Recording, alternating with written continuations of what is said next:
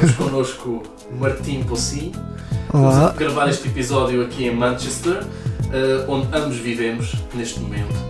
Eh, Martim é um músico que toca guitarra, canta também, já participou em vários projetos e já viveu em várias partes do globo e inclusive já tocámos juntos também. Sim, Eh, portanto, Martim, eh, é um prazer ter-te aqui.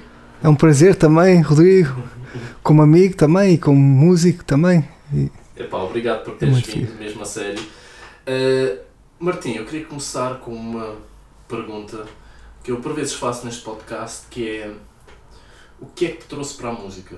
Porque nós, todos nós temos aquele momento ou aquela banda ou aquele concerto que de repente nos faz virar para a música e querer fazer música também. Tu tens algum momento, algum álbum, alguma banda que, que te faça que tenha criado essa reação em ti para te dedicares à música? Sim, te- pá, há várias em diferentes momentos da vida. Acho que desde, pá, desde pequeno que gosta- gostava muito de ouvir música e de cantar, tipo no carro, ouvir rádio e, e gostava muito de música desde novo. Tínhamos aulas de música às vezes também, tipo em conjunto, tipo 10 putos numa sala a fazer música, a tocar instrumentos. E, mas depois, com tipo 14 anos mais ou menos, na fase da adolescência, hum, estava a ouvir música também, mais música nessa altura, e comecei a descobrir bandas como Nirvana. Acho que Nirvana, se calhar, foi nessa altura a primeira que me apaixonou um bocado mais outra vez. Ok. Pá, gostei muito da, da tonalidade deles, daquela. É, é um bocado. tem muita energia, às vezes é um bocado tipo agressivo, não é bem Aquela agressivo, mas selvagem. um bocado selvagem, exatamente. Uh, pá, e fazem rock, música rock de uma maneira muito diferente, né? Eu nunca tinha ouvido música grunge nesse, nessa altura. Bandas de rock que eu já conhecia era tipo Offspring, se calhar Limp Bizkit, se, se dizes que é rock, um bocadito, se calhar Bon Jovi também, quando era puto curtia. Uh, mas nunca tinha ouvido música assim mais, um bocado mais diferente, mas que tivesse essa energia rock também. E então isso apaixonou-me um bocado. Pá, e depois a partir daí comecei a descobrir outras bandas, até fui aos anos 60 um bocado, porque lembro-me de ler uma comparação que, que Nirvana usava muitas das, das sensibilidades pop dos Beatles, então, ah, Sim, então sim, vou ouvir os Beatles. E depois comecei a ouvir Beatles, comecei a ouvir Rolling Stones, Pink Floyd, Uh, pá, e depois a partir daí comecei mesmo a gostar muito de música e querer sempre ouvir e, e comecei a tocar muita guitarra também e a cantar mais também. Então foi- uma, uma curiosidade, tu disseste que lembras-te de ouvir eh, no rádio, etc., quando ias no carro. Isso era no carro, tu referiste a quando ias no carro em criança com os teus pais ou assim, em viagens, certo? Era, qual era a música que os teus pais ouviam na rádio? Ahm, Deixa-me lembrar.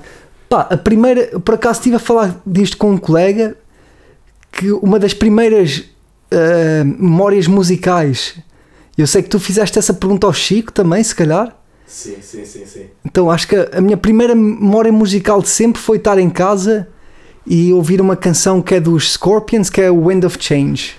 Tem, Ok. tem uma parte da subiu que é mítica, Aquele clássico. aquele clássico. Exatamente. Ex- Exatamente. Yeah, yeah, yeah. Exatamente. Sim, sim, sim. Então acho que essa se calhar foi a minha primeira memória de uma música, mas depois, não muito longe disso, lembro-me de estar a, a atravessar a ponte 25 de Abril, Sim, sim. acho que com os dois, com os meus pais no carro, não me lembro quem é que estava no carro, mas estávamos a ir para a praia, para a costa da Caparica, Isso é uma memória mesmo E- fotográfica, não me lembro momentos assim. Mas, mas força, força, força. e lembro-me de estar, a- estar na rádio ou numa cassete, não me lembro, mas estar a, não sei se te lembras, se conhece uma canção que, é, que se chama Sweat, acho eu que é aquela ah lá lá lá lá lum, ah lá lá Ah, ok, lá sim, sim, sim.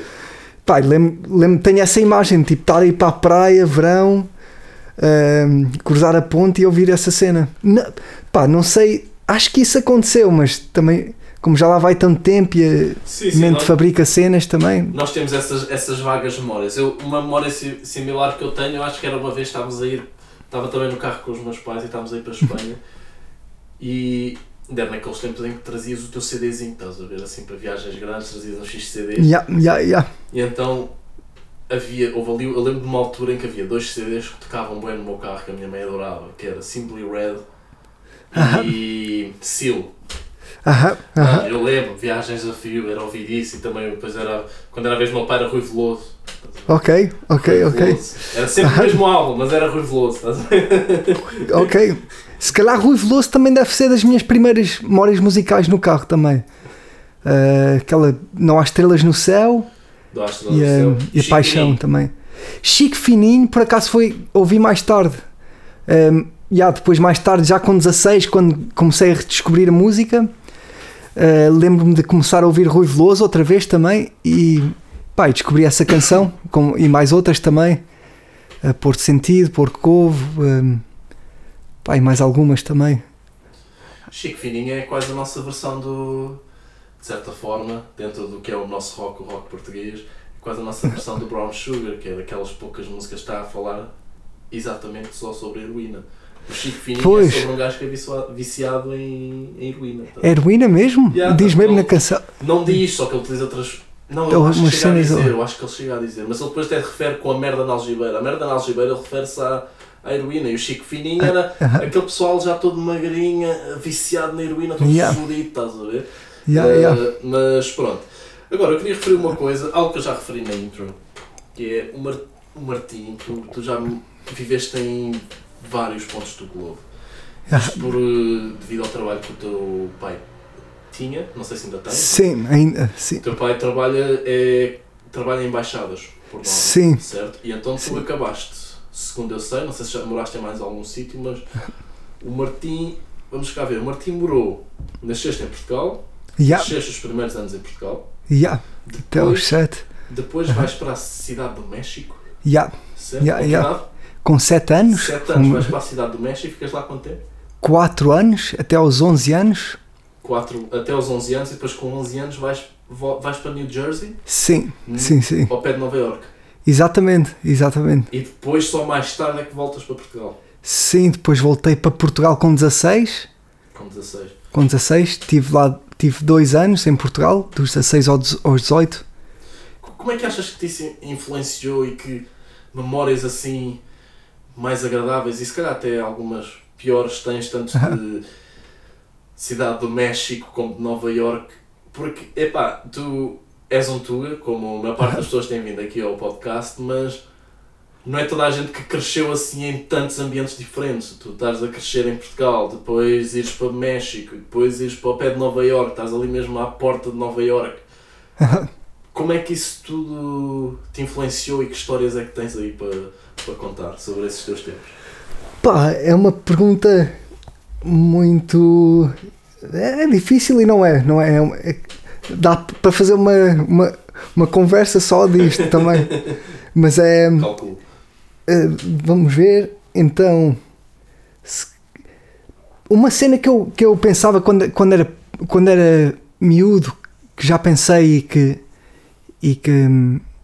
e que se calhar respondiste um bocadinho também é que achei que de certa maneira todos os sítios são um bocado são uma mesma coisa de certa maneira, não é? Tu tens hum, as cenas básicas das pessoas, dos seres humanos, que, que são partilhadas por todas as culturas, né? Então, tipo, tu vais ao México e conheces pessoas parecidas às que conhecias em Portugal e, e depois vais para outro sítio e também são um bocadinho parecidos, mas depois tens diferenças também, mas sempre gostei de pensar que no fundo também som- somos todos um bocado o mesmo, que as coisas que nos unem são as mesmas coisas, as mesmas... Então, para, Mas- então para sermos mais, mais concretos, desafio-te a dizer se conseguires o melhor e o pior do que foi viver no México, do que foi viver nos States, ok, e do que é viver aqui em UK já agora. Ok. Estamos aqui.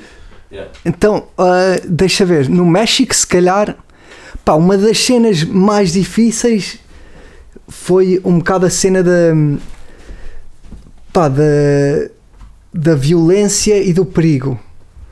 Pois que ouvi dizer que a cidade do México é das cidades mais perigosas do mundo. Sim, e tu senti, pá, eu sentia isso mesmo, uma pessoa, um miúdo com, com 7 anos, 8, 9, consegue sentir isso por cenas que ouve e cenas que vês na televisão e cenas assim.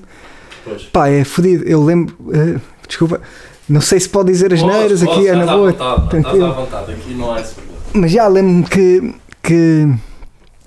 Pá, eu lembro-me de ter um colega que o pai dele foi raptado, depois que o tipo correu tudo bem, mas depois cada vez que ele vinha a uma festa de anos, uma cena assim, jogar a bola ou ir para um carrossel ou uma cena assim, o, o miúdo tinha que vir com um guarda-costas, né?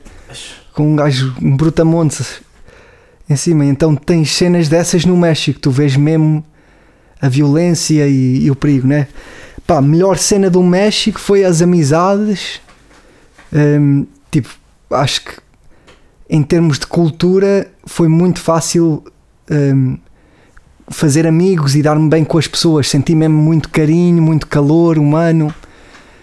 Pá, e, e isso acho, acho brutal e acho que é uma coisa uma coisa que me marcou sempre e que depois indo para os Estados Unidos foi uma cena que eu notei logo, foi um bocado uma frieza e um bocado uma diferença diferença, de cultura e foi difícil adaptar-me um bocado a essa cultura. Ok, no princípio achava um Então- bocado frio e um bocado difícil. Então tens aquela Hum. perspectiva que no México se calhar o pior foi a violência, mas, sim, também- mas depois também tinhas esse calor das pessoas que recebiam de braços abertos sem Sim, problema sim, algum sim. e que no, nos Estados Unidos já o, o, down- o dark side dos, dos Estados Unidos ali ao pé Exatamente. É yeah. a parte social era muito mais problemática em que era difícil lidar- fazer laços mais fortes se laços calhar mais e fortes, exatamente. logo ao princípio pá, demorei, acho que sinto que demorei quase 5 anos até fazer os laços mais fortes que eu fiz com esse sítio e só mesmo no fim é que estava hum, a conhecer pessoal com quem me dava mais bem e depois dos 5 anos tive que fazer a mudança mas se calhar o melhor dos Estados Unidos pá, o contraste se calhar é um bocado a, a segurança e o espaço e os confortos que eles têm e também foi aí que comecei a apaixonar-me da música também que eles têm muito amor pela música, os americanos, e têm uma cultura de música enorme. Sim, em Nova Também- Iorque estás ali numa porta de Nova Iorque Exatamente, uma sim. cena do outro mundo, ou não? Tu, tu, tu Sim, e a tua sim. malta, tipo, às vezes simplesmente iam dar uma volta em Nova Iorque, não é? ou não? Não faziam isso? Pá, nós fizemos isso. É que eu tinha dos 11, foi dos 11 aos 16. Pois. Então, hum, para ir sozinhos não dava. Lembro-me de ir muito com a família e nós íamos Yeah. tipo. Pá, íamos ver concertos. Lembro de ir a Nova York ver Er- Eric Clapton em Madison Square Garden. What? Um, viste Eric Clapton no Madison Square Garden? Yeah, bro. eh, David Bowie também. Vi David? Bowie no Madison Square Garden. O quê? Martim, E então Martim, tu- Desculpa, desculpa interromper. Vai para o caralho, mano. Foda-se. O que Foda-se, mano. Então- Não acredito. Mas já, conta, conta tudo. Pá, é, É já nos Estados Unidos tu tens essas, essas cenas com a música, né? essas oportunidades e essas, essas cenas, mas também não só por aí, mas também com jovens, tipo da minha idade, quando eu tinha 14, 15, comecei a fazer um laço mais fortes com miúdos e com amigos e, pá, e, muitos, e começámos a curtir de música e eles curtiam de tipo cenas bué bacanas, Beatles, Jimi Hendrix, Pink Floyd, The Doors, um, mesmo miú- miúdos boedas jovens a curtir mesmo músico, música mesmo com seriedade e com matu- ma- maturidade, maturidade. Sim, sim, percebo o que é que estás a dizer. Agora, Então também senti isso e vi- vivi isso também. Nós tipo juntávamos, fumávamos umas ganzas e ouvíamos tipo Pink Floyd isso com 14, 15 anos, né?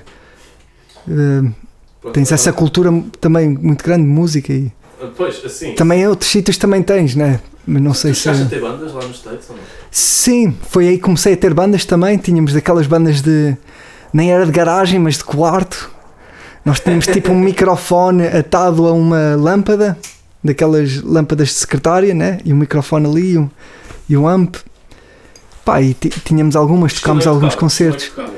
Era mais covers, também fizemos algumas originais, mas mais covers de pá, Led Zeppelin, um, Pink Floyd, Doors um, e cenas assim. Kiss, até me lembro de tocar uma ou duas dos Kiss, ACDC. Que isso? Que música é que gajos? Dos Kiss, Yeah, yeah, yeah. o Detroit Rock City, que é grande Detroit som, Rock bro. City.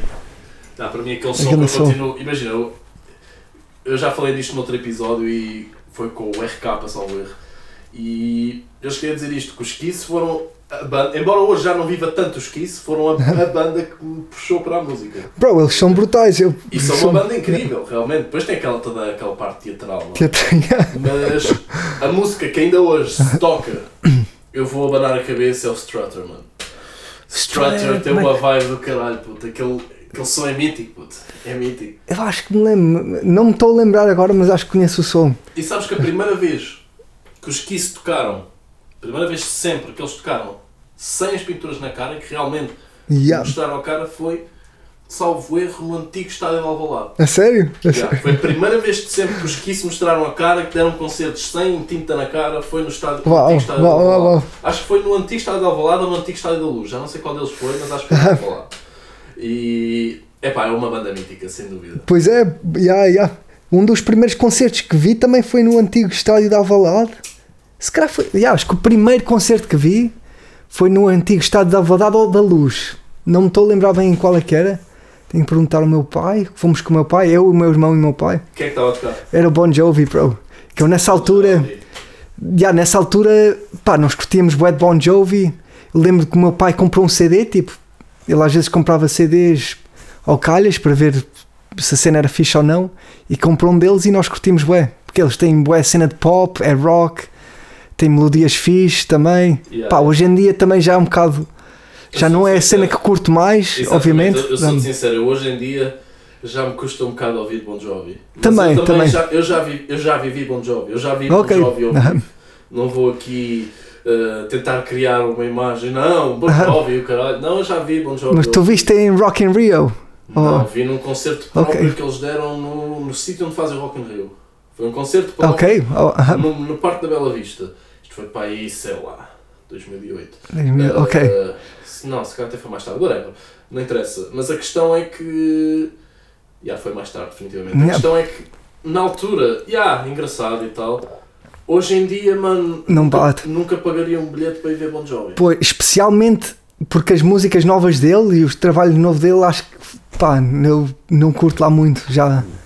Não, e, e mesmo as antigas, tipo, já é uma cena que depois de conheceres mais música, estás a ver? Ficas um bocado. Sim, tipo, também, também, exatamente. Eu Yeah. sei, Também é, é muito. Em inglês diz vanilla, né? Baunilha. Yeah, é um bocado, é é um muito bocado fácil e- fáceis de vender, estás a ver? Sim. Altura. Sim. Pá, pronto, está bem que eles tinham guitarristas. eh, Tinham O guitarrista era- pois era. qualidade, Yeah, tudo, yeah, mas yeah, pronto, yeah. epá, acabava, acabava por ser uma cena um bocado mais Mainstream, se calhar. mainstream vanilla, estás a ver? Um sim. Mas é o que tu dizes também, que eles musicalmente são muito bons. Tem lá o Richie Sambora, né, que é o guitarrista. Pá, o gajo é bastante bom. eh, não só tocar guitarra, mas a cantar também. Ajudar-lhe Sim, sim, sem dúvida. Mas Eh, pronto, depois. eh, Baterista. há, há várias, há várias razões para um gajo hoje em dia já não curtir Yeah, yeah, yeah. Bon Jovi de forma alguma, sou-te mesmo sincero. Eh, Martim, agora, uma coisa que eu queria falar e que isto é, é uma parte que até me toca um pouco, estás a ver? A mim, toca, ao, ao- toca-me a mim um pouco, que é basicamente para quem está a ouvir este podcast, o Martim e a banda do Martim na altura foi foram as primeiras pessoas que eu conheci em Manchester. Vocês estavam a fazer busking, busking é o que se costuma chamar aqui para quem está a tocar na rua, eh, etc. E as, as pessoas dão, dão dinheiro, etc. Que é uma coisa que acontece bastante, pessoas a tocar na rua.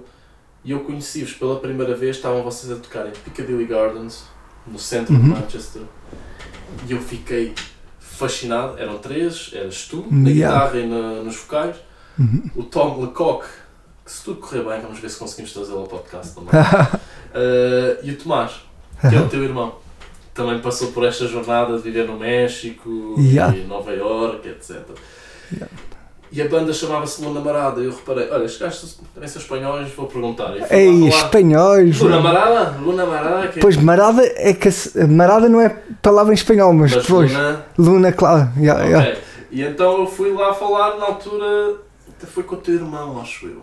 Acho que até foi com o teu irmão, estás a ver? Ok. Pá, e depois a partir, com o teu irmão ou contigo, já não me lembro quem, quem foi exatamente. E pronto, vocês foram, hoje em dia uma parte das pessoas que conheço foi através de, de ti e do teu irmão, estás a ver? E do Tom. Desse momento. De, de- E para quem não conhece, epá, os, os Luna Barada Na altura, houve ali uma, uma era em que vocês eram uns dos reis ali do centro de Manchester a tocar ao vivo. Epá, sem dúvida. Luna Marada é das coisas mais incríveis que eu já ouvi. Sou-te mesmo sincero, ao vivo é daquelas coisas brutais mesmo. E como é que Luna Marada começa? Luna Marada começa com eu e o Tomás, eu e o meu irmão. Yeah. Ele toca bateria, eu toco guitarra e já tipo nós tocamos juntos desde os 13, 14 anos, naquela altura no, nos Estados Unidos das bandas de quartos, éramos os dois juntos a tocar. E depois cada um fez a sua cena durante algum tempo.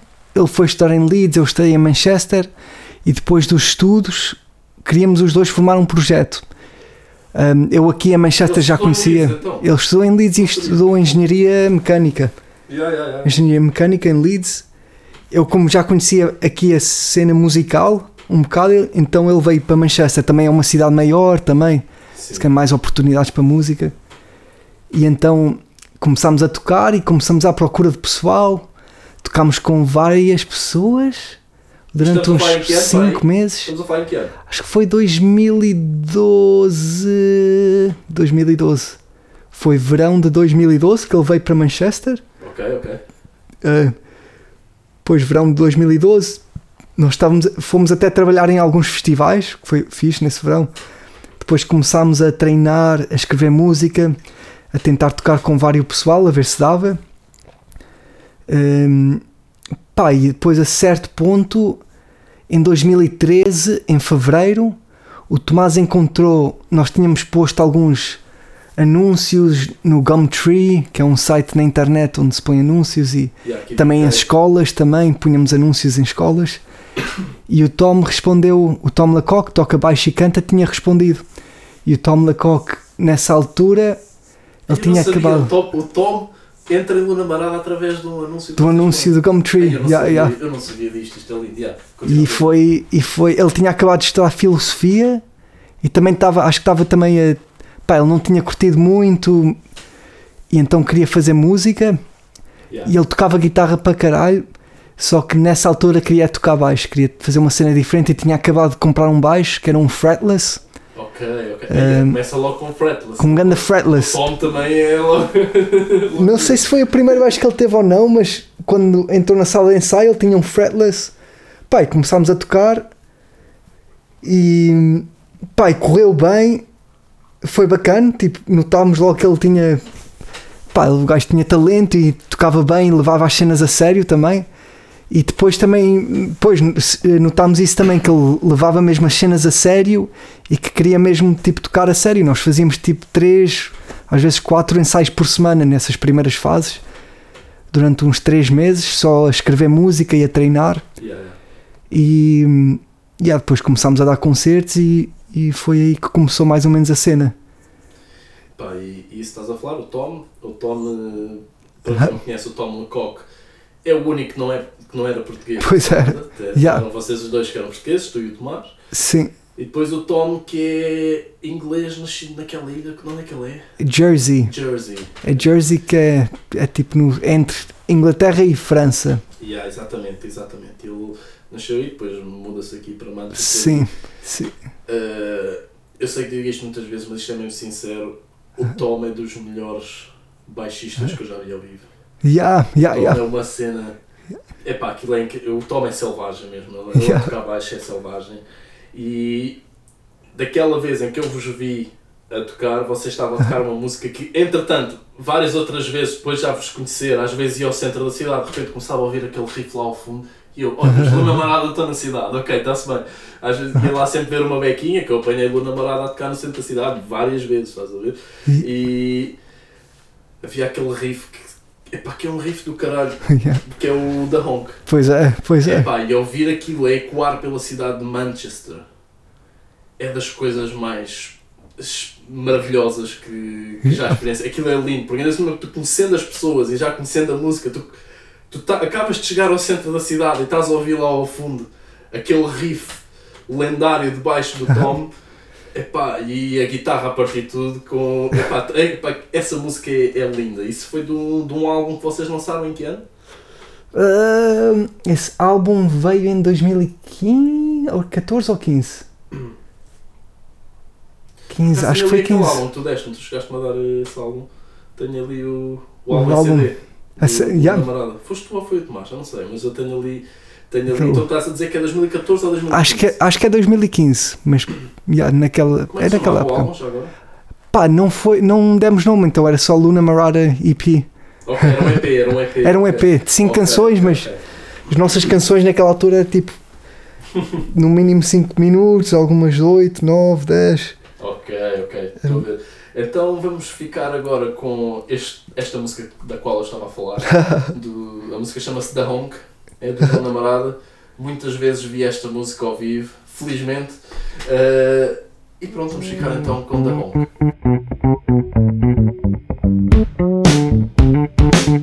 I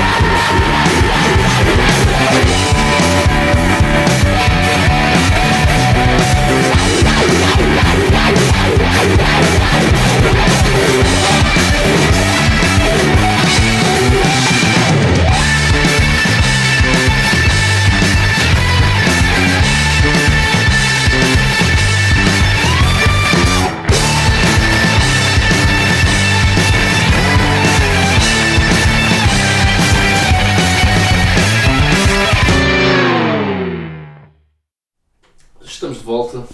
Bom dia. Bom dia, Martim. São 8 e meia da noite. A sério? Não, na verdade são 9 e um quarto. puto, Da noite. Estás-me a dizer bom dia. Mas pronto, estamos aí de volta. estamos aí de volta. Aqui fica boa escuro no inverno, então Ah, aqui no É dia inverno, noite? tipo. Então, meia? estávamos lá fora, puto, eram 4 da tarde, já estava de noite, mano. Não, 3 Aquilo era meia, quatro estávamos- da tarde? Estávamos para aí 3 e meia, já estava, o sol já tinha passado, mano. aquilo era 3 da tarde. Eram 3 e meia, puto. Fogo. O sol já tinha ido embora. Ah, Manchester, chuva e dias curtos, que bom. No inverno. É. Pois no verão há aqueles dias No verão tens o oposto. Isto para quem não, nunca viu assim mais a, a, A norte, no não é? hemisfério norte, epá, a cena brutal é que depois, no, no verão, a noite tens só dias em que tu no pico, aqui 11, a noite, 11 e meia. aqui a noite em Manchester, no pico é tipo 11 horas, que, o sol Se põe. até 11 e meia. Já, Não, 11, 11 e meia acho que não, é tipo 11, mas é tipo Até 11, te vou- e, e mesmo assim 11, no verão em Portugal o sol põe-se bastante mais cedo, tipo 7 e tal da, No verão, yeah, no verão 8, se calhar, né? em Portugal 8 e meia. No pico. No não, pico, não, no pico. Nem, nem 8 e meia. Para aí às 8, Ah, no é? pico, acho eu. E aqui, mano, aqui às 11. É uma cena boeda estranha. Pois tu é. já jantaste, já foste beber uns copos, vais, estás aí para outro bar e tu. Ainda tá- Está de dia e ainda- tu olhas para o relógio. Ah, mas são 11 horas. E tu estás todo bêbado. Mas há uma cena também que eu notei, eu estava a tentar ver isso. Aqui, mesmo no verão, há uma altura, há uns dias, onde tu consegues sempre ver luz. Há sempre assim um bocadinho de luz no horizonte. Nunca se vai Ah, a luz a completamente. estar escuro. Tu a estar está escuro, consegues- exatamente. Podes se calhar ver um bocadinho Vês- exatamente. vês um a bocadinho. Exatamente. Mas vês um bocadinho de lumini- lumi- Luminosidade. luminosidade Exatamente, ali no horizonte, vês sempre ali. Então, pá, isso também é, também é bacana. E depois, e depois Até- fica até dia, na- das- às quatro e meia da manhã já é dia, uma cena. Exato, até naquelas festas. Agora se calhar vamos falar um bocadinho disso. Até por uma razão. Vamos agora, deixa-me só aqui fazer um parênteses, Martim. Porque esta banda foi da, as banda, a banda que agora acabámos de ouvir, Luna Marada, da qual tu fazes parte. E eu já te disse, isto foi das minhas bandas favoritas que vi aqui em Manchester. ver? E infelizmente, mas pronto, eh, assim foi o destino, tu, vocês já não existem. Sim, Luna Marada já não existe. E tiveram bastante tempo sem tocarem uns com os outros. Mais tarde, a primeira vez que vocês voltam a estar os três a tocar juntos foi numa passagem de ano há cerca de dois anos, talvez. pois foi. Yeah, Ou há um ano, há um ano ou dois, já não me lembro. yeah. E que foi na. Não vamos dar muita informação, mas é. Vamos só dizer que é aqui na, na zona sul de Manchester, numa casa uns amigos nossos que alugam duas casas. Aliás, tu moravas Era a minha casa, Tu moravas lá meu, altura? no meu quarto. Tu- tu Na minha sala. quarto. Basicamente, para quem que não sabe foi na que minha sala. dizer, basicamente, Não, há aqui uma rua no, no sul de Manchester onde nós temos um X de pessoal, amigo e conhecidos, que alugam duas casas, umas assim mesmo germinadas, uma junto à outra. São duas casas assim razoavelmente grandes e cada uma, cada uma pessoa fica com um quarto. Tens tipo 5 a 6 pessoas por casa, né? Por norma. Era 5 ou 6. nós tínhamos oito, eh, chegámos a ter oito já, aquilo era. Oito. Mas também a casa era confusão. grande, aquilo estamos a falar uma casa Pois. de 3 andares. São casas antigas, né? Boeda antigas. Aquelas da Pois. altura da Revolução Industrial, não é? Aquelas a, Pois, a yeah, casa yeah, de yeah. Manchester. Para quem não Sim. sabe, é casas de tijolo vermelho. Simples. É Pois. só tijolo, tijolo, está-se bem. Casas com, com mais de 100 anos, quase todas elas, Sim. que é o caso neste caso. E então, pronto, era casas assim grandes e vocês de vez em quando faziam lá festas.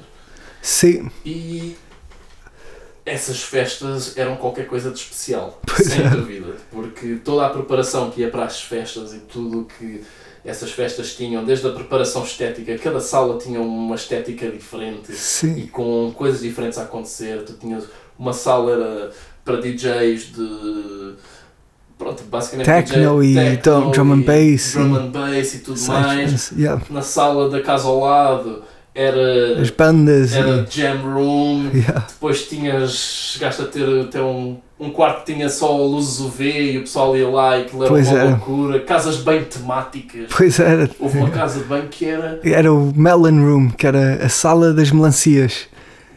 Não era uma Era a casa tinha bem das melancias. tropical, Era tinha- tropical, Tinha lá exatamente. palmeiras e tudo. Tinha palmeiras e tinha aquela música, dentro. Música havaiana ou cubana, uma com cena assim. uma cena amarada. em colunas escondidas na casa Pois de banho. Então tu só. Sempre a mesma música. Era sempre a mesma música em replay. Também, então, também é para as pessoas não demorarem muito, estás a ver? Assim as pessoas estarem sempre a ouvir a mesma música, também é um bom plano, atenção, é um bom plano. Sempre a mesma música que é para as pessoas basarem mais banho. E isso é que era fascinante nessas festas, que agora não estão a acontecer devido às razões óbvias. Hum, é que, fosse onde tu fosses, durante a festa, em qualquer uma dessas duas casas, era sempre uma experiência única, estás a ver? Até, até a experiência da casa de banho, mano. Em nenhuma festa aí tu vais e tens uma casa de banho temática. Pois é. Isso não existe. Porque eu lembro nessa, salvo erro, na mesma festa, tinhas outra casa de banho que era com um tema já completamente diferente e que só passava a música dos ABBA. A certo? sério? Isso A chegou a sério? acontecer, acho que era na casa ao lado. Na casa ao lado, isso, isso chegou a acontecer, estás a ver? E, Que as casas são grandes também. Tu, entre as duas ca- casas tens que se calhar tens 10 quartos e tipo duas salas, quatro casas de banho, uma- são casas grandes mesmo. Depois tens o quintal com uma fogueira enorme também, com né? bonfire, yeah, com, epá, e, e isto é uma coisa que eu estou a falar porque para nós que já estamos aqui há uns anos em UK e em Manchester, para nós é quase como que uma coisa normal. Sim. Mas em Portugal, house parties assim, desta dimensão e com É esta diferente. preparação, Yeah, yeah. com tudo. Epá, aquela cena que vocês tinham com paredes eh, com, com televisões, mano, em que Sim. tinhas um- uma linha que estava a mover ao, ao som da música do DJ. Todos esses pequenos por- pormenores, estás a ver? Epá, é uma coisa fascinante. E estas house parties não é um conceito que exista tanto em Portugal. E eu quando cheguei aqui fiquei tipo, uau, ok, ok, então. Yeah, aqui acontece por várias razões, não é? Aqui é muito mais fácil alugares casa, Mau tempo, portanto as pessoas mau tempo, tens de fazer cenas. de casa, exatamente. sempre, tens E sempre tens- condicionantes. Yeah, e essa facilidade de alugar casa, de encontrar ahm, se calhar um part-time que pague razoavelmente bem e consigas tipo alugar uma casa não Sim, muito a mal. de e- qualidade de vida é completamente diferente. Tu podes ter um part-time e estar a alugar um quarto numa casa com os teus amigos. Exatamente, Que exatamente. Portugal se calhar é muito mais difícil de conseguires. não? E é o que muito pessoal faz aqui, de certa maneira, tipo, tem um part-time, consegue viver e depois faz música também ou faz outras cenas. Só que aqui não tens é o clima, não tens a comida, a cultura é diferente também, às vezes é difícil. Sim, sim, sim. Mas ah, agora só, só para fechar aqui uma, uma pequena coisa, porque eu estava a dar esta volta toda para depois referir que vocês, passados uns dois anos ou um ano e tal, Yeah, yeah, yeah. vocês voltaram a pisar o mesmo palco. Pois foi. juntos, ou a tocarem juntos, que foi numa dessas passagens de ano, numa dessas festas épicas, Yeah, em que vocês abriram a Jam Room. Jam Room, por, Yeah. por norma, só começava a partir da meia-noite. Depois da meia-noite, depois do pessoal celebrar e o caralho, aí sim, começava a Jam sim, e uma ou assim, né? E vocês foram abrir, foste, foram vocês os três, Luna Marada, mais o Nathan. Nathan também estava lá. estava a tocar baixo também. Pois Portanto, estava. a Jam começou com pá, aí meia hora de vocês a tocarem. Uhum. E como, então o set era uma guitarra, uma bateria Dois Dois pais. baixos. Dois baixos, se foda, estás a ver?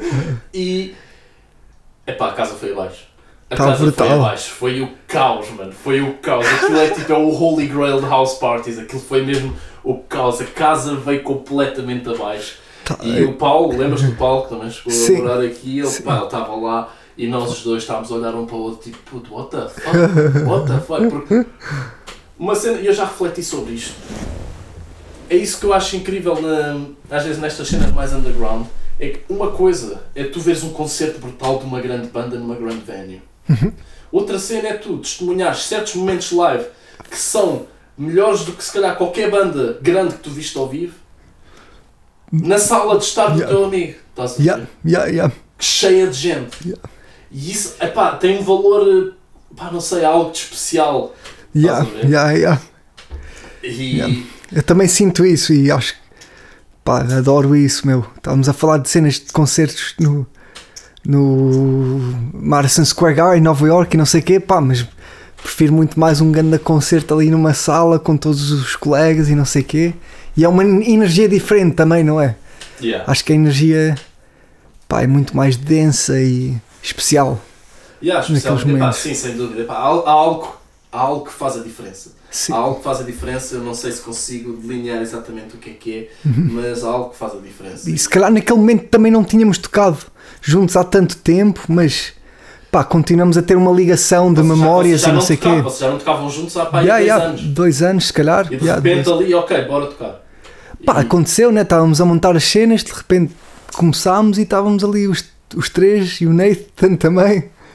E pá, começámos. Pá, e sentia-se que era uma cena especial. Eu senti uma cena especial de tipo estarmos a tocar outra vez juntos, eu acho uma certa gente energia e. Eu acho que toda a gente sente isso porque essas festas, epá, tinham muita gente, nessa Uhum. festa tiveram facilmente lá para aí 100 pessoas. Né? Yeah. E Não, essa festa eu lembro de mais ou menos fazer as contas e era mais ou menos 300 pessoas da noite inteira as ah, que então foi passaram a lá. primeira passagem de ano ali na Norman, né? Pois se calhar essa, então esse concerto. Esse concerto se foi na primeira passagem de ano, na primeira tiveste para aí 300 Não, mas se calhar tu tens razão. Esse concerto foi na segunda que eu fizemos Já com menos, menos. pessoas. Menos que foram só 100. Pá, e 100, 150. Sim, exatamente, tens razão. Tens razão. Mas, epá, essa primeira, essa primeira foi o caos. Essa primeira, Essa- tal como tu disse, tiveram para aí 300 pessoas. Essa primeira, mano, foi, pá, foi das festas de maior loucura que eu já presenciei.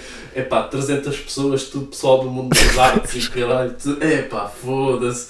Tu tinhas. Foi tinhas brutal, meu, Tinhas foi os hippies, brutal. tinhas os punks, tinhas toda a gente Esse ali. foi- Epá, era uma cena. Isso foi- essa foi.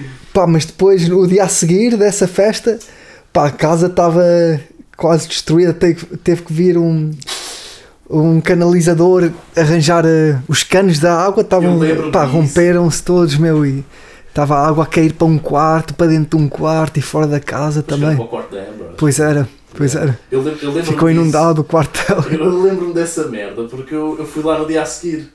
E fui lá e estava lá o Tomás a ligar ao canalizador, a Pois falar com o canalizador e caralho, porque depois aquilo foi tudo, foi tudo com o caralho, que aquilo o autocolismo via com 300 pessoas. Tinhas para aí 4 casas de banho, que estava a ser utilizado Constantemente, né? E constantemente, sempre. Os canos com estas casas antigas aquilo estão todas foi tudo- lixadas já, né? Então- tudo. Estas casas antigas aqui de Manchester é.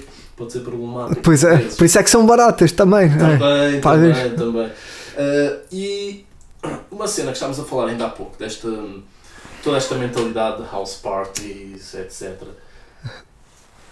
E tu também falaste no início do episódio sobre a cena grunge e acho que há aqui algumas similarida- ah, similaridades, não, similitudes. Semelhanças, semelhanças. É isso, é isso. Peço desculpa. Isto vai Ei, essa acertei eu! Tu é que me costumas ensinar português. Pronto, agora foi aquele brain fart.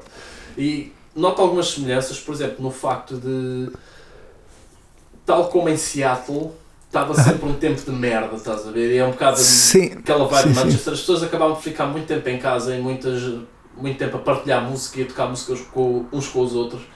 E eu sim. quando cheguei aqui senti isso um bocado também, porque Manchester pá, tem uma vibe e um, uma cena musical, mesmo no underground, pá, brutal e gigantesca e super variada. Não, não notas isso Sim. um pouco? Sim, eu noto muito essa semelhança com Seattle também, com a cena de DIY, não é de fazeres concertos assim em sítios diferentes. Pá, aqui também há muita cena da rave, da cultura rave que se fazem concertos tipo ao ar livre em Nasceu bosques e. A cultura rave acaba por nascer de certa forma Manchester. europeia acho que sim, se calhar não sei se mundial, mas europeia sim, não é? Mas há muitos, hoje em dia há muitos concertos tipo em ilegais e raves ilegais em bosques e cenas assim. Aliás, tu estás a dizer que há muitas raves ilegais, desculpa interromper. Mas eu não lembro de alguma vez ter ouvido falar aqui em UK de uma rave legal. Ver? Pois, eles, pois, Todas as raves aqui Rave. são ilegais, mano. pois, Qual é pois, pois. Não sei como é que se fazem essas cenas legalmente. Uh, epá, para quem não está tão dentro da cultura da rave, aqui o que acontece muito é são grandes raves que são organizadas em certos Uhum. spots abandonados, às vezes grandes armazéns e o caralho, Yeah, yeah, yeah. mas que não há informação pública nenhuma sobre isto. Isto Pois vai, é. acaba por ser de hum, pá, passar, quase De amigo a mensagem, amigo, né? Passar amigo, mensagem. passar mensagem, estás a ver? E portanto, estas coisas a polícia quase nunca consegue parar. Porquê? Porque não, Sim. há uma cultura tão, já tão unida e reunida da cultura rave que eles conseguem fazer isto sem estar nenhuma informação online, praticamente. Online não há. O que eles faziam é. Havia uma linha de tele- eh, telefone Yeah. e eles, tipo, mesmo na hora da rave, mandavam-te a localização. Exato. mesmo na exato. hora e pá, e mudavam sempre telemóveis e de números e cenas assim pá, e eram brutais A- até as raves, as melhores que eu já fui até já foi tipo há 10 anos em 2008, 9 e 10 eu fui a umas raves, não sei se te contei alguma vez fui a Acho que uma, não. Força, força. uma num bunker numa, como é que se diz bunker em português? Se calhar é mesmo Nós chamamos bunker também. um bunker de- da Segunda Guerra Mundial Aqui, Aqui, tipo, nos redores de Manchester, tinhas que ir de carro, era tipo 20 minutos, meia hora de carro, num bunker da Segunda Guerra num Mundial. bunker, puto, e aquilo foi das cenas mais crazy que eu já vivi. Tu tinhas de repente boeda pessoal a entrar num bosque, boeda pessoal a entrar num bosque, e depois boeda pessoal a entrar tipo numa porta pequenina no meio do bosque. E a começar a descer umas grutas e não sei o quê, e de repente está uma sala gigante com um grande sistema de som ali, pá, brutal. E isso, mas isso já foi tipo há 10 anos. Ahm, depois acho que a polícia começou a, a conseguir A cascar mais a cascar um bocado mais nos gajos. Eu lembro-me de ir a uma em Salford, já mais perto num armazém, como tu, tu dizes que há desses armazéns abandonados que eles faziam. E lembro-me de chegar lá e já estava bué da polícia. E a cena era tentar entrar sem que os polícias te vissem, então tu tinhas que ir Ah, então, mas eles não escondido paravam? eles não podem parar porque há uma cena aqui, não sei se ainda existe essa regra, mas havia a regra de que tinha que haver um polícia por cada cinco pessoas. Uma cena assim, para, para que eles tentassem fazer alguma cena. Então o que os polícias faziam, mesmo nessa do bunker, eles já, já havia polícia a certo ponto, tipo às 3 ou 4 da manhã apareceu lá a polícia, mas eles não paravam, não podiam parar. Então- eles ficavam impedidos de parar. Já, eles ficavam Depois tipo lá, tanta tipo, gente a essas raves que de repente tinhas 5 mil pessoas, tinhas de ter mil polícias. pá, tinhas boa. Já, exatamente. Era exato. fedido, não dava. mano. Não dava. Genial, puto, genial. Então o que eles fizeram nessa segunda, eles fizeram um perímetro ali com cães e tudo, mas não pararam a rave. Então nós tentávamos ah, entrar, saltávamos tipo muros e entrávamos pelos arbustos e não sei quê, a tentar entrar. Hardcore. Era bué divertido e, e Chegaste a ser preso alguma vez, Martim? Uh, não, não, não. Lembro quando fui puto, uma vez estávamos a fazer skate nos Estados Unidos, os gajos onde vivia, os gajos eram, pá, era New Jersey, lá nos subúrbios, e Sim, não sim. havia nada para os polícias fazerem, e levaram para a esquadra duas vezes. Uma vez estávamos a fazer Então, skate Martim, O que é que andavas a fazer? É uma vez estávamos a fazer skate em. em- pá, tava- estávamos num. ah, um parque de estacionamento ao pé de uma empresa. Até eram de uns laboratórios. Haviam, há uns laboratórios boeda, boeda grandes, onde eu vivia em New Jersey, que se chamam Bell Labs. Que eles Ok. descobriram uma data de cenas de tipo de física e não sei quê. Tipo, Ok. são grandes laboratórios mesmo. Nós estávamos a fazer skate lá fora, tipo, na boa, não estávamos a estragar nada. E pá, e os os polícias chatos ali, ah, todos para a esquadra. E nós tipo, foda-se o quê, mano? Isso foi Um, uma das vezes, e a outra? Pá, a outra foi também nos Estados Unidos, um, a vir de uma festa, mano, com 16 anos. E uma cena estranha, meu. Eu, se tu não tens 18 anos lá, tu tens um curfew, que eles chamam curfew. Tu tens que, ir- que estar dentro de casa às 10 da noite. Não podes estar fora de casa depois das 10 da noite. A sério? Yeah, bro. Aquilo é boeda estranho, mano. Aquilo mas- às vezes é. Mas isso deve ser uma coisa mais de Estado, porque eu não acho que. É assim em todos os Estados. Isso não sei, por acaso isso não sei. Mas eu estava a voltar de uma festa com um colega e estava. Nessa altura estava a viver em Portugal, então estava a visitar o meu amigo. Ok, ok. Um, pá, e estava a andar com outro colega, o meu amigo não estava lá. Estávamos a andar para casa, de repente vimos a polícia a passar de carro e o meu colega, o que- com quem eu estava a andar, o gajo agarra as mortalhas, agarra as ganzas todas e atira-as e começa a correr. E eu, foda-se, ganda cana. E claro que os bofes dão uma volta e dizem, então o que é que está aqui a acontecer? E começam à procura das cenas dele, não encontram. Ele, como tinha 18 anos, ok, foda-se, vai para casa, não sei o quê. Eu tinha menos de 18 anos, eles tiveram que me levar para a esquadra e eu tive que telefonar à mãe do meu colega para me ir buscar à esquadra.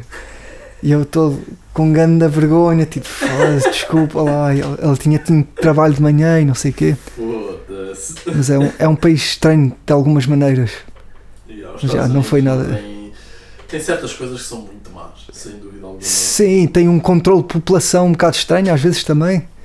Algumas cenas que não, que não tens na Europa em Portugal. Depois, quando voltei para Portugal, é tipo ganda liberdade e podias tipo fumar ganzas na rua, um bocado, não, não ganda. Não podias ser ganda cara podre, assim, fumar em Sim, todos os sim, sim, sítios, é mas É como ainda hoje. Pá, Pá, mas- isso, isso cada vez é uma coisa que fica mais. Está cada vez a ser mais aceito por todo o globo. O, Yeah. o fumar erva, etc., cada vez é mais aceito por todo Sim, o globo, até nos sim. próprios Estados Unidos? Porque não, não faz sentido Não. estar nessa luta. Contra as drogas, né? War on drugs. é. Não, sim, war, eu estava a referir-me até mais à erva, mas a própria War on Drugs dos Estados Unidos é uma cena onde eles gastam bilhões Pois e é, é. trilhões ao longo dos anos e aquilo não resulta. Pois é, mano. Não resulta, boy. Pois é. Mas eles devem ter algum interesse em manter aquilo, porque aquilo está tão. Isso Tem não resulta, não é óbvio. Tem o interesse Não. das, das prisões, porque as, Se calhar é isso, né? prisões nos Estados Unidos é que as prisões são privadas. Portanto, quanto mais presos tu tiver, tiveres, mais dinheiro fazes. mais levas do Estado, não, o Estado deve pagar às Exato. empresas ou yeah, Ou seja, yeah, é a prisão, o capitalismo nos Estados Unidos também é aplicado à, à prisão. Eles fazem da prisão um negócio. Pois é. Por isso é que os Estados Pois é. Unidos. Tu, por exemplo, tu tens a China, que é um país e muitas vezes maior que os Estados Quanto é? Unidos. Umas 4 vezes, se calhar? 4, 5 mais, vezes? mais, puto. Sim, pai 5, já. Yeah. 5, acho. Não, Então, os 4 ou Estados 5, Unidos- 4 ou 5, já. Mas pronto, a questão é: tu quando vais a ver, os Estados Unidos têm mais pessoas presas que a China. Pois é. No total, no total. Nem estamos a falar Pá. de porcentagem, estamos a falar no total. Acho que eles têm mais do que os próximos três países, né? Os seguir na é, o- lista, é o né? É com tipo, mais presos no mundo inteiro. é Porque ridículo. aquilo é um negócio, estás a ver? Isso é, é marado. E tanto tu estás a, a dizer, as únicas duas vezes foste parado pela polícia Foi nos Estados Unidos. foi nos Estados Unidos, mano. Yeah, em Portugal, tipo, apanharam a conduzir eh, já com ganzas e aqueles polícias, pá, encontram-te com ganzas e ah, ok, atiram a ganza fora e tu vais para casa, né? Não há Yeah. stress nenhum, foda-se. Ahm, Epá, é marado. Os Estados Unidos têm coisas muito amaradas. muito, muito conservadores, não é? É um sítio estranho. Agora, uma pergunta que eu tenho para te fazer, que é uma pergunta razoavelmente comum neste podcast do Desgueira, que é tu já estás a fazer música há uns bons anos, que conselho é que dás para quem estiver a ouvir este podcast e estar naquela, pá, se calhar quero começar a fazer música, estás a ver? Que, que conselhos é que tu dás a essas pessoas? Conselhos, isso é uma boa pergunta.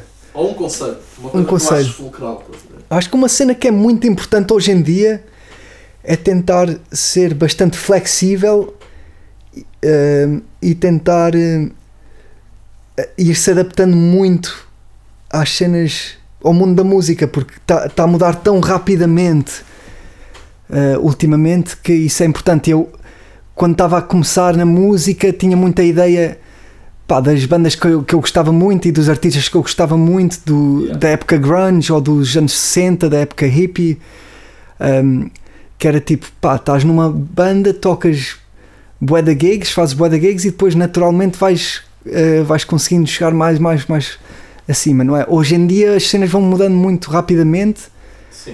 Uh, especialmente agora né, com a pandemia, está tudo a ficar mais digital uh, e, e é, um- é bastante diferente, não é? Então eu acho que tens que ser flexível e adaptar-te muito, e, mas tentar mantendo a tua criatividade e a tua essência, mas adaptá-la um bocado. E por todo o formato também mudou, porque antes tu sabias mais ou menos o que terias de fazer, Uhum. uma ideia pelo menos vaga, para pá, conseguires viver da música e que poderes fazer a tua vida só a partir da música. Era a cena de labels, tentares Yeah, exatamente. assinar com uma label, etc. Tudo Exatamente. isso, a partir do momento em que toda esta tecnologia entra em jogo, tu já não sabes bem o que é que has de fazer. Ok, vou para uma label, pá, mas eles depois vão ficar com todos os direitos das minhas músicas. Vou a solo, mando as minhas cenas no Spotify, no YouTube, mas depois ao mesmo tempo, tal como tu, vão haver mais mil pessoas a pôr as cenas deles no YouTube e no Spotify. Como é que tu fazes para sobressair? Porque de repente tens uma cena que tu podes fazer por ti próprio, mas ao mesmo tempo ficas naquela struggle, como é que faço para sobressair? Estás a ver? Porque há muita coisa Sim. boa na internet. Sim. Pá, eu, eu continuo a achar. É claro que é preciso a flexibilidade e adaptação, mas é muito importante trabalhares na tua arte, não é? E, pá, e treinar, continuar a treinar, continuar a gravar cenas e sempre a evoluir como artista, porque o teu, hum, a tua arte seja algo de valor e seja algo especial, não é?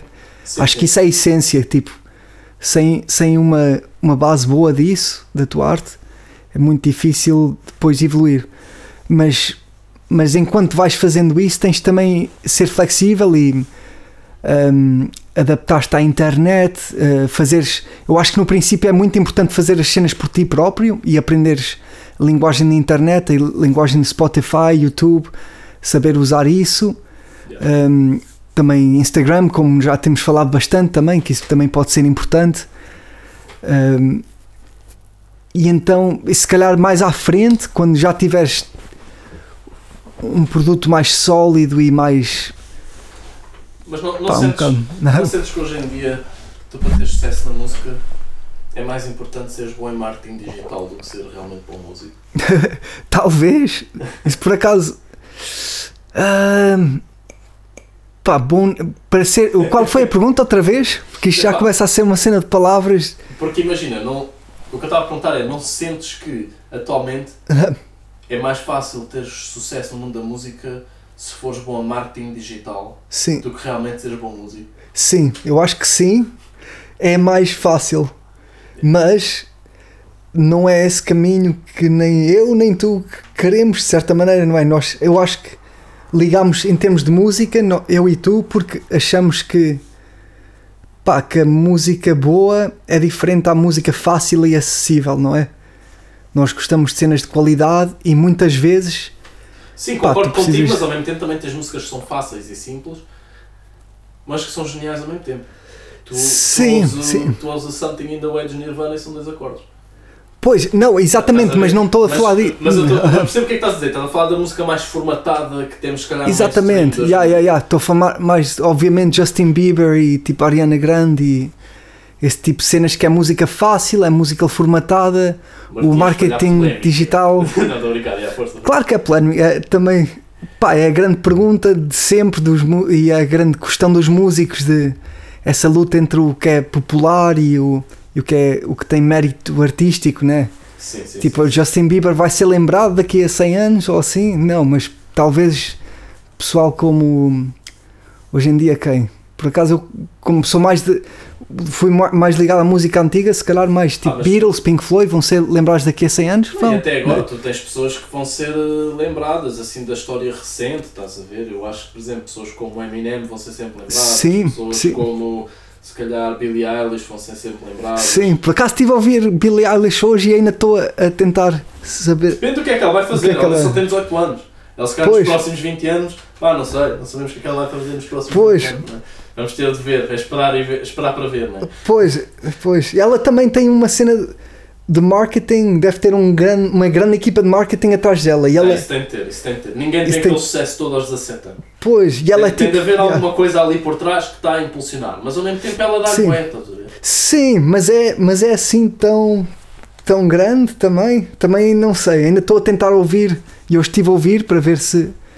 Pá, eu acho que tem, Forma uma opinião tem várias acerca coisas disso. bastante revolucionárias, porque ela consegue ao mesmo tempo ser pop mainstream, mas trazer vibes e pá, conseguir ser diferente, conseguir ser única, estás a ver? Sim, Pá, ela é bem sim. diferente de tudo o que tu tens aí e não deixa de ser mainstream. Mas também não sei se ela é só. Se ela é mesmo boa ou se o pessoal acha que ela é boa porque a outra, a outra música mainstream é tão merda.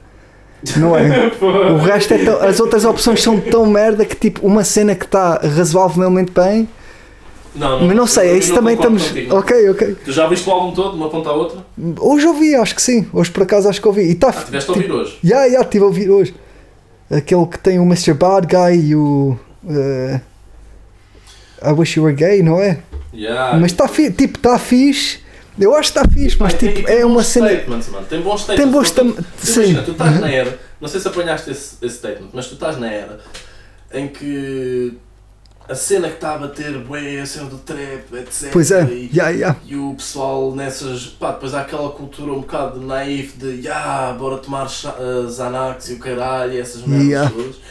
E ela, por exemplo, tem um statement contra toda essa merda, estás a ver? Que eu acho que é, pá, é uma música bué da só, muito soft mesmo.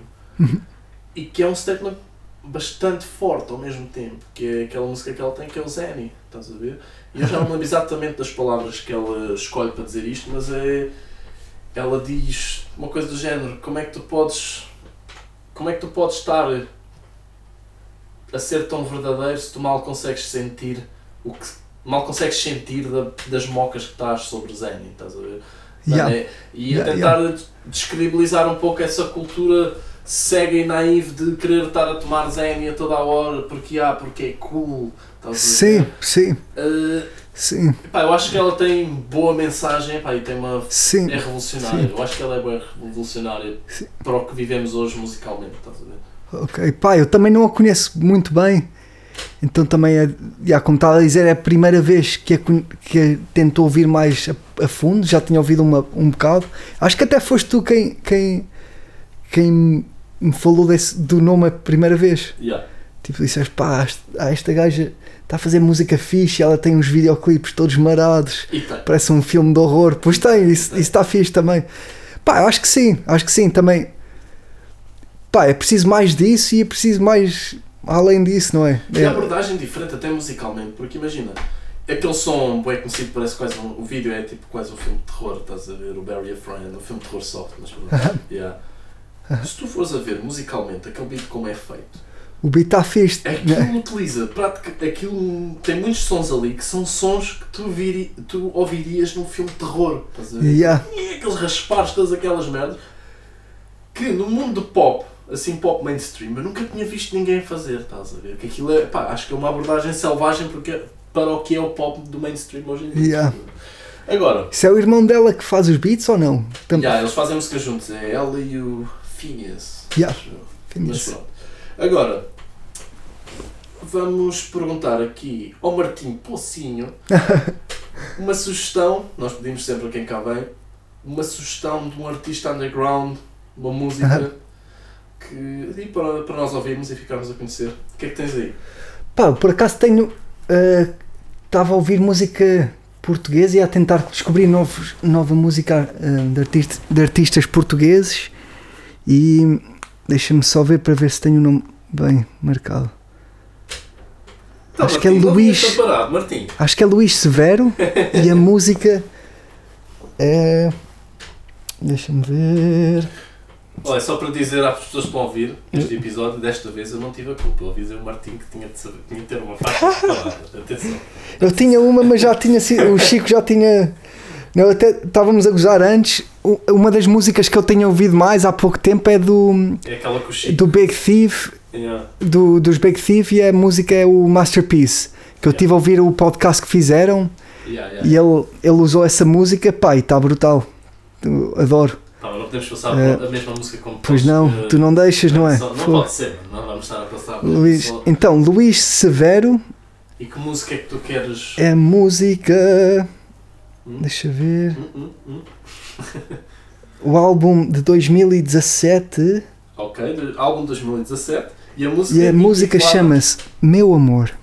É. Então vamos Queres- ouvir a música de Luís. Não. não é preciso, Martim, nós vamos por aqui. Ah, ok, ok. Nós vamos por aqui.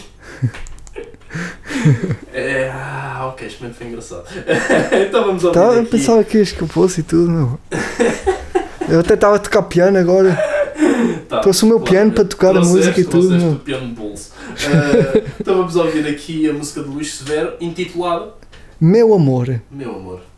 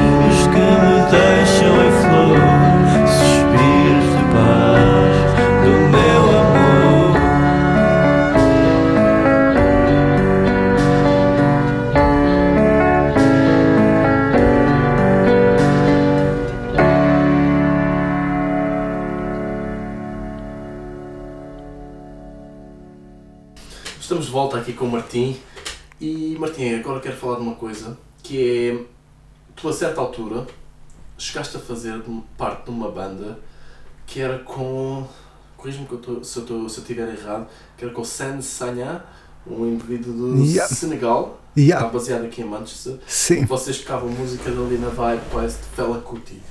sim. Como Sim. é, como é que essa experiência apareceu na tua vida? Foi através de uma, de uma jam night? Foi, como é que tu vais ali parar e como é que isso teve. Que impacto é que isso teve em ti? Toda essa experiência. De- eh, então, eu, foi, eu já conhecia o Sans há bastante tempo, da cena musical em Manchester. Há muitos grupos diferentes, de estilos diferentes, e há um grupo de música que é tipo, aqui chamam World Music, se calhar, Sim, sim. que é música de, de outros sítios, se calhar mais da África também. sim Aqui há bastante. Que, era- que era o caso, é, neste caso. que era exatamente. Aquelas influências mais africanas, sim. Exatamente, e aqui há um. Pá, havia, havia um, um bar eh, que, que se chamava o Junction. Está aí o. Junction. Já não sei se, foste, se chegaste a ir lá ou não. Ah, eu lembro mais ou menos onde é que era, mas acho que Em nunca cheguei Hume. a lá ir. Pá, era mítico. E desculpa. Então esse, esse sítio ahm, era, da, era da comunidade. A maior parte do pessoal que ia lá, da comunidade jamaicana que, que mora em Manchester, pá, tocavam reggae, to, bué da, bué da vezes tocavam reggae e tocavam outras músicas também. E o Sans ia lá e às vezes tocava as músicas dele e eu conheci-o, acho que o conheci aí. Um, e depois, a certo ponto, ele convidou-me a fazer parte do projeto. Foi quando já tinha acabado as cenas com os Luna e com o Punchline também. E então eu disse: Ah, tem tempo. O Tomás já estava a tocar com ele e um outro colega que se chama Luke Slater também estava lá a tocar. E pá, e começámos a tocar e tivemos alguns concertos. Acho que durou um ano o projeto. Nós treina, treinámos, tínhamos para aí oito músicas. Fizemos alguns concertos, até tocámos num festival que se chama o Moving, que é um festival aqui da região, mas é pá, até foi fixe, tem um palco bacana. Há uma banda que se chama Moshiba, que tocou no mesmo palco, Ok, Eh, ok, ok. que é música fixe também. Eu agora não estou a lembrar como é que se chamava a banda com o Santos. O Sans era o Sans e o Cajamore Family. Sans Sagna Era and. Cajamore Family. É isso, um bocado E- como a família. Pá, e, e hum, treino, aí nessa, nessa banda aprendi um bocado a tocar guitarra estilo, mais estilo africano, que é um bocado mais à base de ritmos, Sim, sim, sim. mais do que acordes e mais do que tipo harmonia e cenas assim, é mais acerca de ritmos e riffs. Um, e então treinei isso bastante com ele. Era uma cena que já tinha treinado um bocado noutra banda, que essa banda era assim, era só, só de covers de Fela Kuti e que o líder dessa banda tinha estado numa banda dos Fela Kuti, que era o Fela 80, acho eu Ok. e nessa banda também tive mais ou menos dois anos e já tinha aí é que comecei a aprender um bocado esse estilo mais africano de tocar música Eu Também- também a dizer que um dos membros dessa banda fez parte da banda dos Fela Kuti. sim, sim, do Uau. Fela 80 Um, e O que é que ele tocava? ele tocava guitarra e, e cantava acho que o instrumento principal era guitarra e cantava Então já era um mais velho ou não? era um senhor mais velho era um bocado mais velho, se calhar tinha talvez 50 ou assim Isto também já foi há uns anos atrás. Foi há uns anos. Pá, e essa banda foi brutal. Também tivemos alguns concertos espetaculares. Nós tínhamos, a certo ponto, éramos 18 na banda. Ok. Era tipo. Yeah, era, um era bateria, baixo. A certo ponto tínhamos dois baixistas. Ahm, ne- acho que, mas acho que era só para. Se um não pudesse tocar, tocava o outro, acho eu. Isto foi aqui em Manchester? Em Manchester, yeah, Ok. era dois guitarristas. Depois tinhas percussão. Depois tinhas um coro de, de raparigas que eram três raparigas. Tinhas a secção do sopro, que era saxofone, trompete e. Acho que eram duas trompetes e saxofone. E tu E tocaste, teclados tocaste também. lá dois anos guitarra. E a guitarra. Também toquei baixo numa, num ou dois concertos, mas era O teu guitarra. irmão tocava nessa ou foi só com o Sim, Santos? também tocou nessa. Tocava bateria nessa. O Tom Lacock também tocou nessa. Uau. Tocava baixo. Pá, e essa era fixe. Fizemos um ou dois concertos bastante bacanos. Sala cheia e Tam- Ganda vibe, mesmo música para dançar. Foda-se. Uh, só que também depois tivemos problemas também com. Acho que esse líder às vezes tinha alguns, alguns problemas e tinha uma vida complicada. Ok. Isso depois uh, deu que foi, foi um bocado difícil ele liderar um bocado o grupo e houve choques e não sei o que, e depois as cenas acabaram. Acabou tudo por ruído, não é? Um bocado. E com- Uma yeah. questão que eu tenho é bandas grandes como essa. Sim. Nós eh, já falámos nisto noutros episódios do, do podcast. No, no Contentor Records houve uma banda que era o uh, CNTR Big Band. Agora, uma banda com nunca foi sequer perto de 18 pessoas. Estás a falar de 18 Yeah. pessoas, como é que vocês ensaiavam? Vocês conseguiam ensaiar Pois. todos ao mesmo tempo, regularmente, ou não? Era, era por partes? Pá, eu acho que se- quando chegámos a 18, nós se calhar fomos só 3 meses, mais ou menos, com 18 membros. Que aquilo começa a ser cada vez mais difícil de gerir.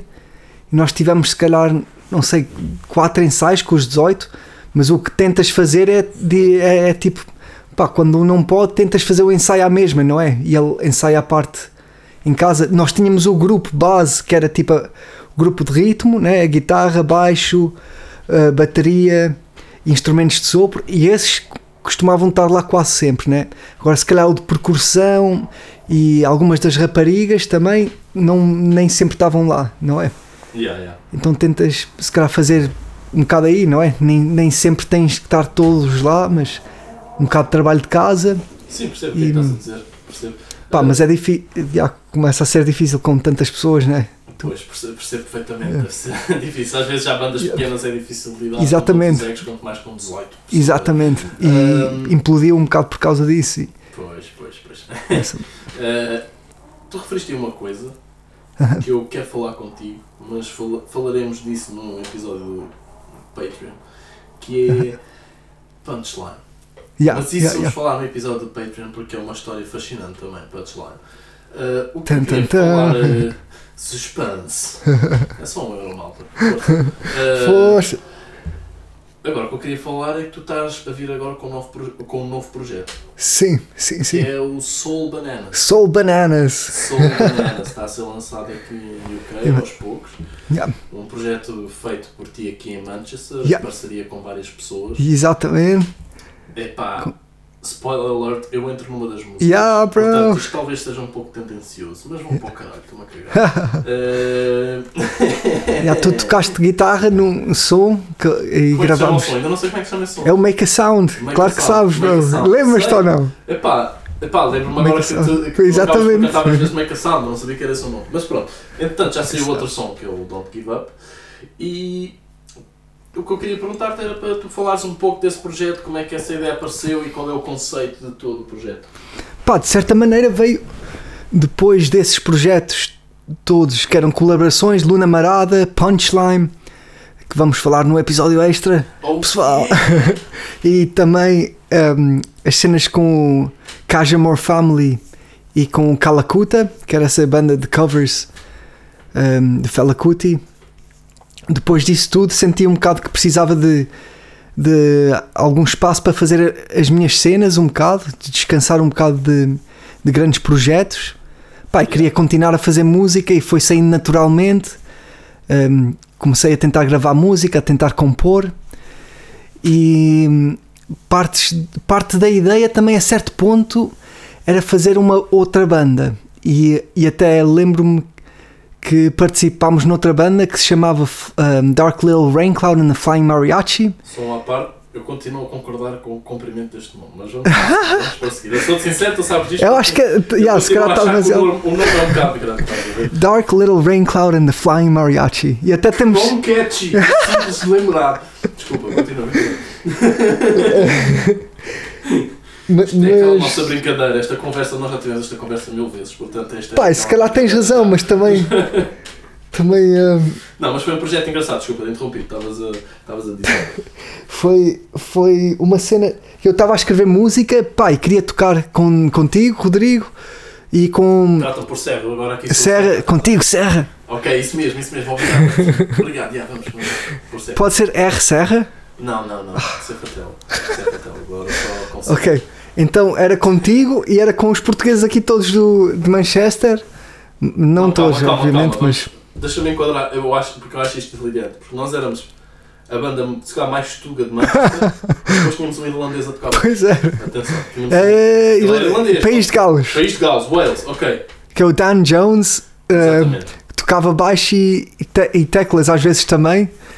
E tínhamos o Rodrigo em guitarra e backing vocals, o Serra, desculpa, o R Serra, o Serra em guitarra e backing vocals, Tomás na bateria, Tomás Pocinho e João Pinto na guitarra e backing vocals também. João Pinto não é o João Pinto, provavelmente Um amigo nosso por acaso chama-se João Pinto.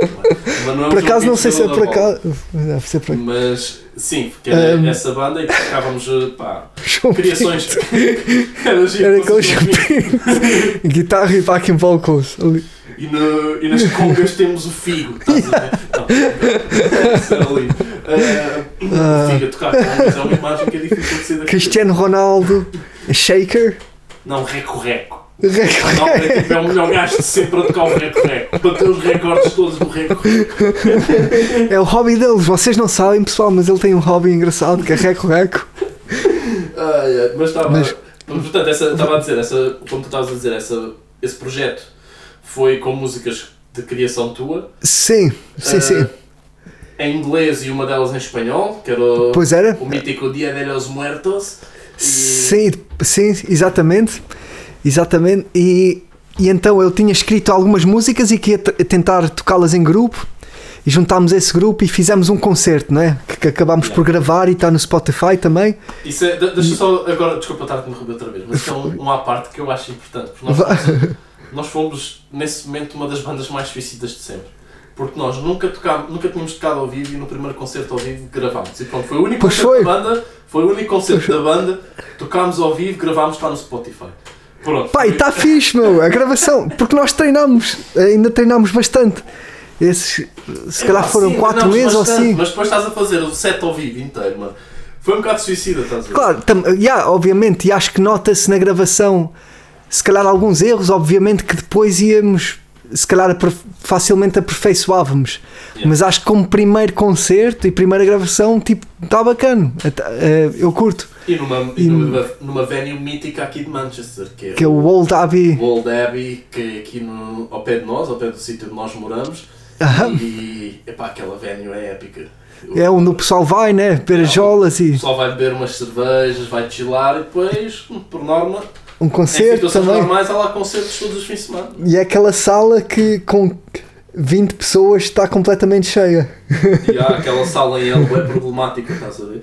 Que se está boa gente mesmo lá dentro, há pessoal que vai estar só a ouvir, que não vai conseguir ver Pois é. metade do concerto. Mas epá, é, tem É uma fixe, tem energia, meu, tem, é uma energia fixe, é aquele sítio onde pá, é colegas e é tudo amigos e, e sente-se bem tocar lá, né? E, pá, mas foi um bocado acerca.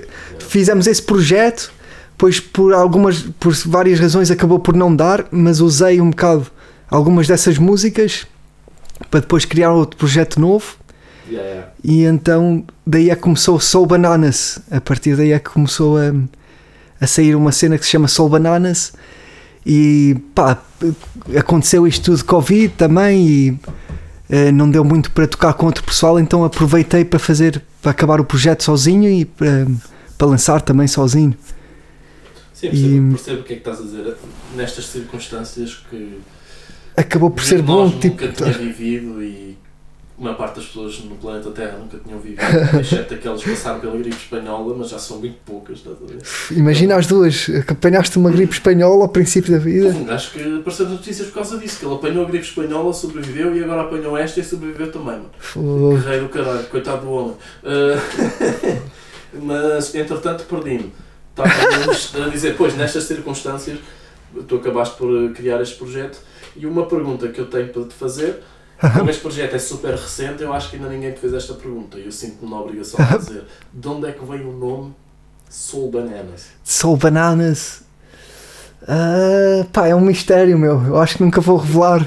Há, há- há- há certas pessoas que sabem, mas, mas ah, Não é, não é para ser público. Ah, não, não, não vou deixar como mistério. Só uma pergunta. Tem de ficar por mistério porque a razão de o ser é bastante problemática ou com Não, bastantes não. inuendos Não, mais não, não. problemáticos ou não? Não é só porque não queres. claro. E não? Eh, não, acho, acho que fica mais fixe sem ser revelado. Está-se bem, está-se bem. Não, estás no teu direito, puto, estás no teu direito. Mas algum dia, talvez.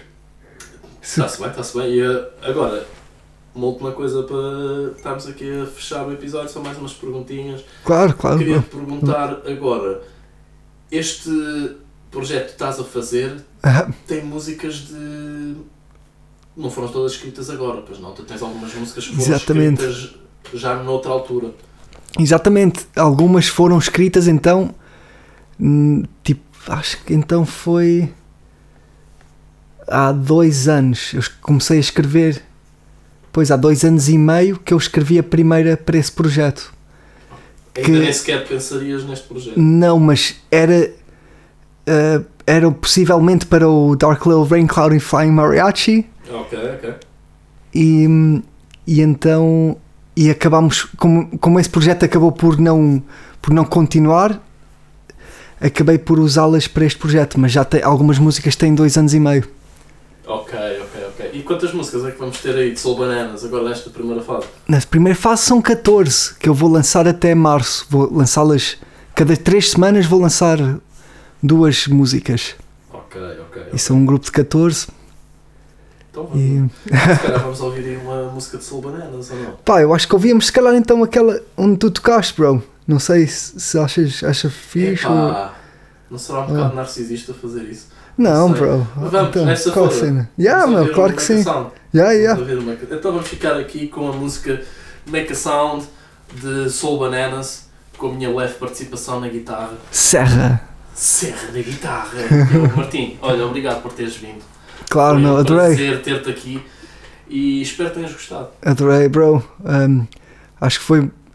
Pá, foi muito bacana, ainda por cima porque nós temos uma amizade fixe e tu se calhar vais para Lisboa daqui a pouco, em, em janeiro, ou Se calhar não, sim, vou para Lisboa. tu vais para Se Lisboa, calhar quando isto sair já, já estou em Lisboa. Não sei, vamos ver quando é que este episódio sai. Até passo a pá, já. passo. Pá, mas o que queria dizer é que sinto que. Agora preciso de treinador de futebol, já, temos de ir passo a passo, não podemos, temos de pensar só no próximo jogo. Uh, portanto, é passo a passo, é somar pontos. Não, força, força, estavas a dizer, desculpa. Pá, que eu sinto que esta, esta altura também é uma altura de grandes mudanças para todos, não? Não sei se tu também sentes isso. É pá, já, isto é um bocado um caos, esta situação que estamos a viver. é um bocado caótica, mas acho que foi uma propulsão para de mudanças, não é? Também nós conhecemos pessoal que vai bazar daqui de Manchester ou que já basou, tipo o Fritz, que tu conheces, que fez parte de Punchline, Voltou para a Alemanha, voltou para a Alemanha, o Chico está em Marseille. Chico foi para Marselha. ahm, pá, o Johnny, o João vai fazer uma viagem, não sabe se volta ou não. tu também, bro. Estas viagens são sempre espetaculares para fazer uma viagem, não sei se volta. Pô, exatamente. Grande moral, puto. O Johnny é grande maluco.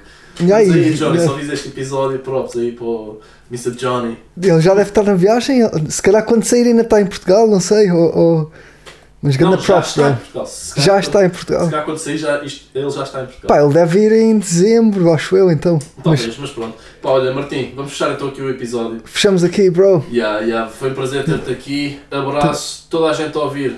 Divirtam-se, vão ouvir a música de Martim, os vários projetos, Luna Marada, etc. E vamos agora ficar com uh, Soul. Bananas Make a Sound. Exatamente, Make a Sound dos Soul Bananas. Queres que eu toque? Telemóvel? Yeah, mano, mete aí.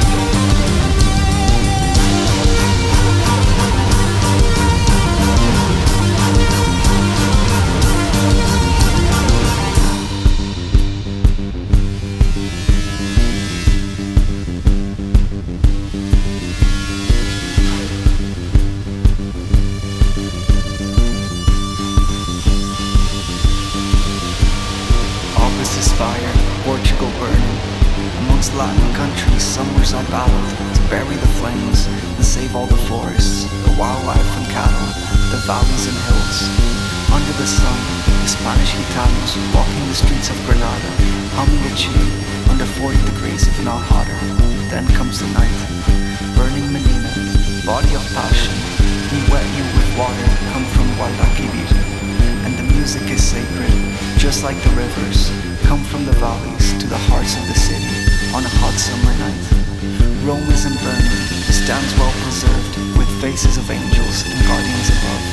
In the center of Italy, surrounded by smoke, come from your Alberti, trees I see burn, in the eyes of your children, in the face of a crowd, the future of nature, uncertain, unfound, the summer Italia, with ice cream and girls, bikini, spiaggia, promises, pearls, oblivious enjoyment of hell all around. The French all ride horses all up and down and in super time to the coast of Normand, where once fought a battle of bodies and tanks, and flags waving freedom and passion of life.